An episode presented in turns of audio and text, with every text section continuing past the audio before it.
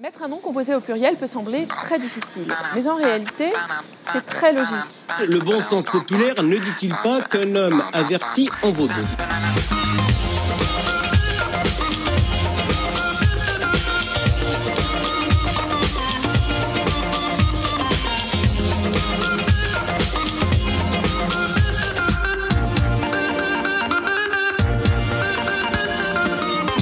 Bonjour à tous, je m'appelle Perrine Andrieux et aujourd'hui nous allons parler du pluriel des mots composés. Merci à Anne pour ce sujet qui me permet enfin de vous dévoiler l'existence d'Orthographe TV. Je n'aime pas dire du mal des gens, mais effectivement les oui, gens... Oui, théorie. Prenons la réforme de l'orthographe de 1990 pour les noms avec trait d'union qui sont composés soit d'un verbe et d'un nom, soit d'une préposition et d'un nom, c'est très simple. On les passe au pluriel. En ajoutant un S à la fin. En ajoutant un S à la fin, imaginons, vous êtes notaire. Le matin, vous vous rendez à l'étude et après avoir garé votre Porsche, si vous êtes notaire, il y a peu de chances que vous rouliez en kangou.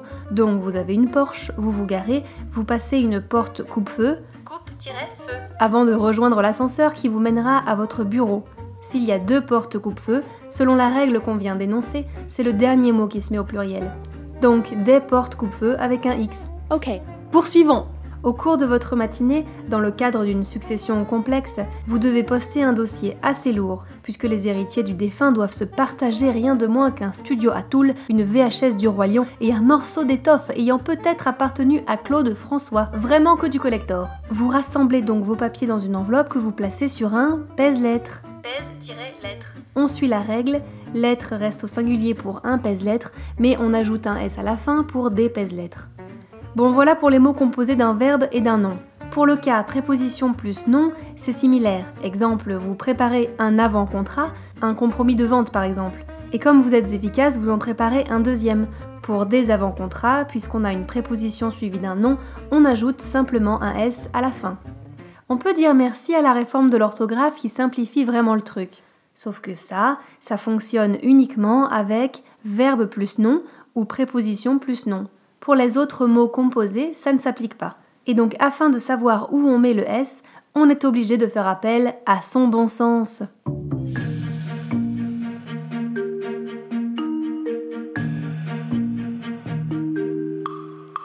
Qu'est-ce qu'une plus-value? Dans le cadre d'une vente, il s'agit de la différence entre le prix de vente et le prix d'acquisition d'un bien. Cette différence étant soumise à l'imposition prévue par la loi naturellement. Essayez de ne pas confondre une valeur et de la valeur. En effet, vous accordez probablement de la valeur à votre carrière, en tout cas je vous le souhaite, mais vous associez à vos biens une valeur financière précise et mesurable. Une plus-value, c'est une augmentation de la valeur financière précise et mesurable. Alors réaliser une plus-value, c'est bien, et réaliser des plus-values, ça implique de mettre un S à value. C'est assez logique en fait puisqu'on augmente les valeurs des différents biens. Enfin bon. Qu'est-ce qu'une liquidation partage? Ça n'a pas d'importance. Vous êtes soulagé Ce qui compte, c'est que ce mot est composé de deux noms communs. Lors de plusieurs liquidations partage, plusieurs éléments seront liquidés et partagés, donc les deux noms communs prennent la marque du pluriel.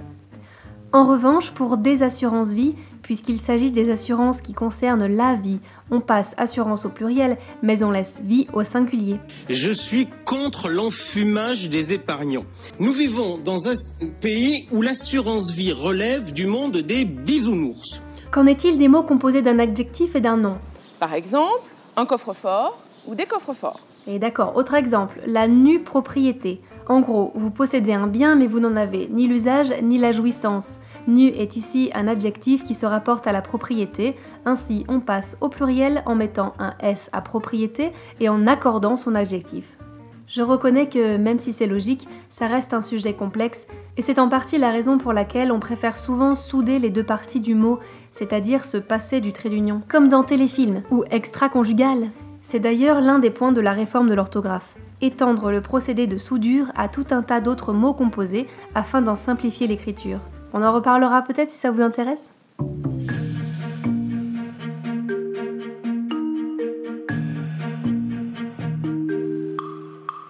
Le conseil du jour, c'est Orthographe TV, une chaîne YouTube où on peut voir et écouter, entre autres, Bernard Pivot, des linguistes, des professeurs. Il y a des leçons gratuites en ligne et d'ailleurs elles sont très bien faites. Mais continuez de m'écouter, hein, plutôt. De toute façon, il n'y a plus trop de vidéos. Les dernières datent d'il y a six mois. C'est dommage. En plus, on pouvait leur poser des questions. Posez vos questions, n'hésitez pas, nous vous répondrons la prochaine fois. C'est tout pour aujourd'hui. J'attends vos sujets via la page Facebook. Posez vos questions, n'hésitez pas, nous y répondrons la prochaine fois. Bonne fin de semaine, je vous retrouve dans 15 jours pour un nouvel épisode des Pressés de l'expression. Salut mec, ça va? Tu vas bien? On se présente? Mais non, tu nous connais. On est là pour te pomper, t'imposer sans répit et sans repos, pour te sucer ton flou, ton oseille, ton pognon, ton pèse, ton fric, ton blé, tes économies, tes sous, ton salaire, tes bénéfices, tes bas tout ce qui traîne. Ce que t'as sué de ton front, on te le sucera jusqu'au fond. On est là partout, même quand tu joues, pauvre idiot, on est là partout. Le loto, c'est nous. Le bingo, c'est nous. Le tiercé, le quartier, le quintet, c'est encore nous. Le quintet plus. On te ressuce,